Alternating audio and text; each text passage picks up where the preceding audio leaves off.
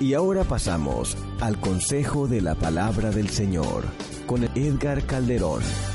Alabado sea el nombre de Cristo Jesús. Bueno, vamos a compartir el hermoso pan del saber. Hay un salmo preciosísimo, hermano, que quiero compartir en esta oportunidad con ustedes. Dice la palabra del Señor en el Salmo 34, verso 1. Sea bendito el nombre precioso de Cristo Jesús de Nazaret. Bendeciré a Jehová en todo tiempo. Su alabanza estará de continuo en mi boca. En Jehová se gloriará mi alma. Lo oirán los mansos y se alegrarán. Engrandecer a Jehová conmigo y exaltemos aún a su nombre. Eterno Santo, bendito y soberano, entendemos y comprendemos que tu palabra es bendita. Ahora te rogamos que a través de ella nos bendigas a nosotros. Danos conocimiento, inteligencia y sabiduría. En el nombre de Jesús. Amén. Podéis sentar. Uno de los salmos más hermosos que encontramos en la Biblia es precisamente el Salmo 34. Es un salmo de David cuando mudó su semblante delante de, Emil, de. Y él le echó y se fue. Este acontecimiento especial de David con Abimelech fue algo que trascendió, que marcó la vida del Señor Jesucristo y de igual manera que cuando usted tiene experiencias en la vida, en medio de ese dolor, usted se inspira en una alabanza, se inspira en una oración. De hecho, los himnólogos, póngase usted a pensar qué estaría pensando el himnólogo cuando escribe cuán grande es Él. Cuando se queda viendo el cielo, el firmamento, las estrellas y escribe esa preciosa alabanza. Hay alabanzas, hermanos, que tocan el corazón, pero que han sido recibidas en medio de una aflicción, en medio de una lucha, en medio de una prueba. En este caso específico, David recibe la instrucción de este salmo en medio de una noche bastante negra en su vida. Estos momentos difíciles que nosotros pasamos son momentos que nos sirven para acercarnos más a Dios. Aquí aprende una cosa que es importante y con esto nos abre la puerta a poder explorar este salmo. Número uno es, bendeciré a Jehová en todo tiempo. ¿Qué es bendecir? Bendecir es desear de lo profundo del corazón lo mejor que se pueda hacer para otra persona. El maestro, el máster de la bendición es Jehová Dios Todopoderoso. Él es el autor de la bendición. Pero aquí es paradójico porque cuando dice bendeciré a Jehová en todo tiempo, no es Dios bendiciendo a David. Es David bendiciendo a Dios. Bueno, y usted dirá, entonces el hombre puede bendecir. ¿O tiene efecto la bendición del hombre para Dios? O sea, si lo vemos en el término lógico, Dios no necesita nuestra bendición. Él, es bendito y padre de bendición. Entonces, si a Dios lo bendecimos, no pasa nada. Y si lo maldecimos, tampoco porque Él es Dios. Pero ¿por qué empieza la vida así entonces? Porque en el sentido espiritual, cuando nosotros bendecimos a Dios, el beneficiado no es Dios. El beneficiado es uno. Porque al abrir el corazón para bendecir a Dios, el que resulta bendecido es uno. Porque Él es el arquitecto y fundador de la bendición. Y si usted quiere, haga un ejercicio. Empiece esta mañana, mañana por la mañana, y ocupe cinco minutos de su tiempo y empiece, Padre, Dios Todopoderoso, te alabo, te bendigo, te glorifico, te enaltezco, te alabo, te glorifico, te bendigo, tú eres Dios, tú eres Dios, tú eres Dios. Y empiece a bendecirlo por 10 minutos, por 5 minutos, a ver qué pasa. Cuando usted empieza a bendecirlo a Él, es como si usted alumbra un espejo. ¿Qué pasa si usted alumbra un espejo? La luz le cae de regreso, con más intensidad. ¿Qué pasa si usted se queda viendo el sol? ¿Usted alumbra el sol o el sol le alumbra a usted? Entonces a Dios, hermano, no se puede alumbrar. El alumbrado es uno. Y se abren las esferas profundas del alma en esa bendición. La Biblia dice que cantemos cánticos espirituales y que nos bendigamos los unos a los otros. Así que si alguien le dice por ahí, tú no puedes bendecir, ¿cómo que no? Cuando nosotros saludamos a un hermano y le decimos que el Señor le bendiga o Dios le bendiga, lo estamos bendiciendo en el nombre de Dios. Y de hecho, nuestra boca debe de servir para bendecir y no para maldecir. Nosotros no tenemos autoridad de maldecir. Hay gente que, que, se pasa los límites, hermano, y que dice, te maldigo. ¡Qué bárbaro! Ahora vamos a suponer una cosa. Cuando usted abre su boca para bendecir, es como si se abriera una llave y de la llave cayera miel, miel pura que sale del panal. Y si sale miel de una llave, ¿qué hay adentro de la llave? Si en una botella que tiene un botoncito sale miel, ¿qué hay dentro de la botella?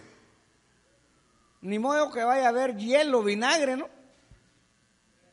Si sale miel es porque hay miel.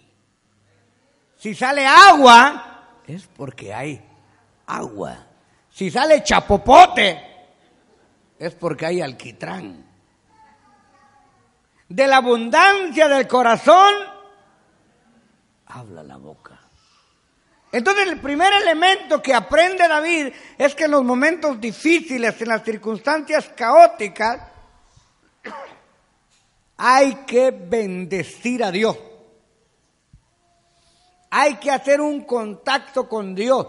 La bendición, la glorificación es un imán que provoca la presencia de Dios en la vida. De hecho, hermano, antes de que usted ore por un enfermo, antes de que usted le pida a Dios cualquier cosa, es una buena práctica aprender de David. Padre, te alabo, te bendigo, te glorifico, me humillo delante de ti reconozco que soy hombre, que no tengo ninguna autoridad de bendecirte, sin embargo te alabo, te glorifico y te bendigo porque tú eres Dios.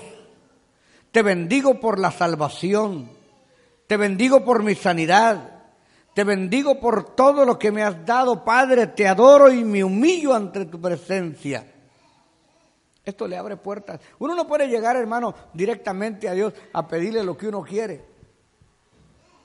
Usted no puede llegar directamente y decir, Señor, ya te dije, ¿me das el trabajo o me voy de la iglesia? Usted no, no se puede. Uno tiene que llegar, hermano, como cuando usted va a prestar un dinerito. ¿Usted sabe cómo pone la cara la gente cuando va a prestar un dinerito? Ay, mire, hermano, qué pena con usted. La verdad que me da pena molestarlo, hermano. Este, no sé cómo decirle, hermanito querido, pero ya le está sobando el lomo, ¿no? Mire, hermanito, es que me da pena, hermanito, pero mire, yo necesito que me haga un favor. Usted no va a llegar con alguien y lo agarrar de la corbata, mira, ¿me vas a prestar 500 dólares o me los vas a prestar? Pues seguramente que no se los va a dar. Ahora, si nosotros somos sabios para convencer a alguien más, no deberíamos de ser tiernos para adorar y glorificar a Dios. Ahora, fíjese que al otro usted le puede hacer la barba, le puede sobar la, la, espalda y lo puede engañar, pero a Dios no. Si usted no alaba de corazón, no va a sentir la bendición. Porque a Dios no lo podemos engañar. Usted tiene que adorar a Dios de corazón.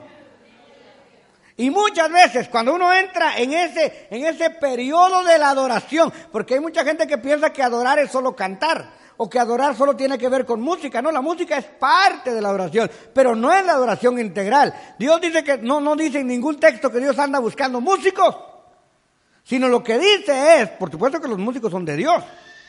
Por supuesto que se adora a Dios con la música y David lo hacía con el arpa. Pero lo que Dios dice que anda buscando es adoradores que le adoren con un piano de verdad. No, perdón, ¿verdad? En espíritu y verdad. Entonces, hermano, cuando usted entra en este aspecto, hermano, muchas veces usted ya no necesita ni pedirle nada a Dios. Una cosa es tocar, otra cosa es cantar y otra cosa es verdaderamente adorar. Yo he visto adoradores que cuando están adorando, sus lagrimotas delante de la presencia de Dios. ¿Usted qué cree que la, gente no está sintiendo lo que está sintiendo el que está ministrando? Por supuesto. Pero he visto gente que no sabe ni siquiera tocar un instrumento, pero que vienen al altar y tocan el corazón de Dios.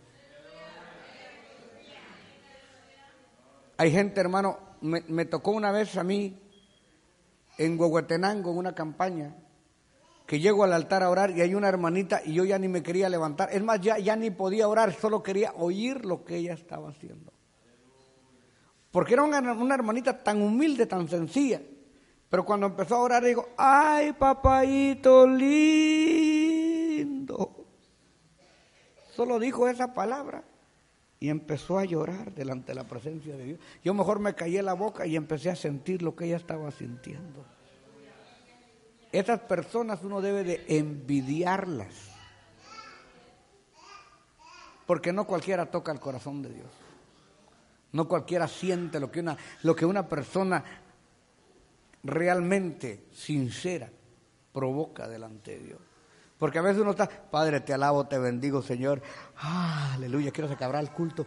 Bendito sea el nombre de Jesús. Hay gente que viene a la vigilia, hermano, pero el cajón ya está en la cama. ¿Será que dejé cerrada la casa, dejé abierto el portón? Mañana tengo que pagar la renta. Pensando otras cosas pero te alabo, Señor. Te ven. No, no, no, no, no. Dios no se conforma con sobras. Dios quiere lo primero. En todos los aspectos de la vida, lo primero es para Dios. Usted no puede decir, si me sobra voy a diezmar. No diezme, quédese con eso. Dios no lo necesita. Dios quiere lo primero, lo que sale de su corazón. Hermanos amados, es, importante alabar a Dios en todo lo que nosotros vamos a hacer. Va a empezar usted a su trabajo. Su trabajo es pintura. Antes de agarrar la brocha y el rodo, usted dice, Padre, empiezo a trabajar en el nombre precioso de Cristo Jesús y bendigo tu nombre. Abrir la cubeta y ahora vamos. La mano le va a avanzar. El día, hermano, no le va a alcanzar. Cualquier trabajo que usted haga. Usted va a salir a manejar, Padre, en medio de tanto loco, yo voy manejando en el nombre de Jesús. Usted no va a saber ni cómo se quitan los accidentes, porque Dios va con usted. Por eso David dice, bendeciré a Jehová. Repito, Dios no necesita nuestra bendición. Los que resultamos bendecidos somos nosotros. Esta es una siembra.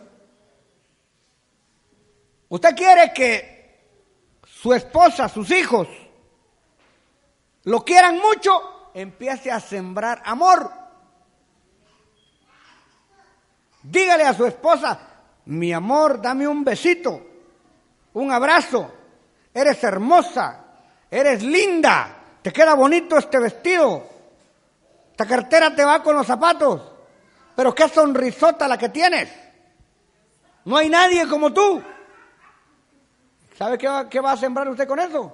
Que un día la esposa también le va a decir, mi príncipe azul. Eres el amor de mi vida. Porque usted lo empezó a dar. Usted empieza a abrazar a la gente. Cuando usted venga a sentir, la gente la viene, lo viene a abrazar a usted y le da confianza. Pero si usted saluda, le bendiga. Usted le bendiga, hermano. Eh. Parece que es una vaca que están ahorcando. Buenas tardes, papi. Dicen los hijos, se le tiran. Y el Señor, quítate que estoy ocupado, tengo cosas que hacer, hombre. Yo no estoy andando en romanticismo. Cuando usted se acerque a sus hijos y sus hijos sean grandes, usted los va a querer abrazar y los hijos le con permiso papá, tengo tareas que hacer. Empecemos a dar. Mire, yo soy hijo de un hombre de campo rudo, que nunca nos acariciaba. Él pensaba que acariciar a un hombre era hacerlo raro. Así que la máxima caricia era tocarle la cabeza y eso es todo. Pero cuando yo crecí empecé a buscarlo. Viejo, ¿cómo está mi papá? Y abrazarlo y acariciarlo. ¿Y sabe qué me lo gané? Después cuando me veía, él corría a abrazarme. Uno tiene que sembrar. Si el papá no siembra, siempre usted. Hay que bendecir, bendita sea la gloria del Señor. Bendigamos, bendigamos. Bendecir es algo bueno. Bendecir trae un ambiente tremendo, crea una esfera espiritual de ángeles. Porque al diablo no le gusta que usted tenga bendición en su vida, bendición en su casa, bendición en su familia. Confiese esa bendición. Cuando, cuando alguien, hermano amado, lo esté ofendiendo, lo esté insultando, usted no conteste de la misma manera. Yo no sé si a usted lo han llamado por teléfono para decir, es que tú eres aquí, que allá, que no sé qué, y le tira toda la peste. Cuando termine esa persona, usted dígale, ¿ya terminó, hermanito? O ya ¿Y cómo le voy a decir yo, hermano, a este? Dígale por la fe.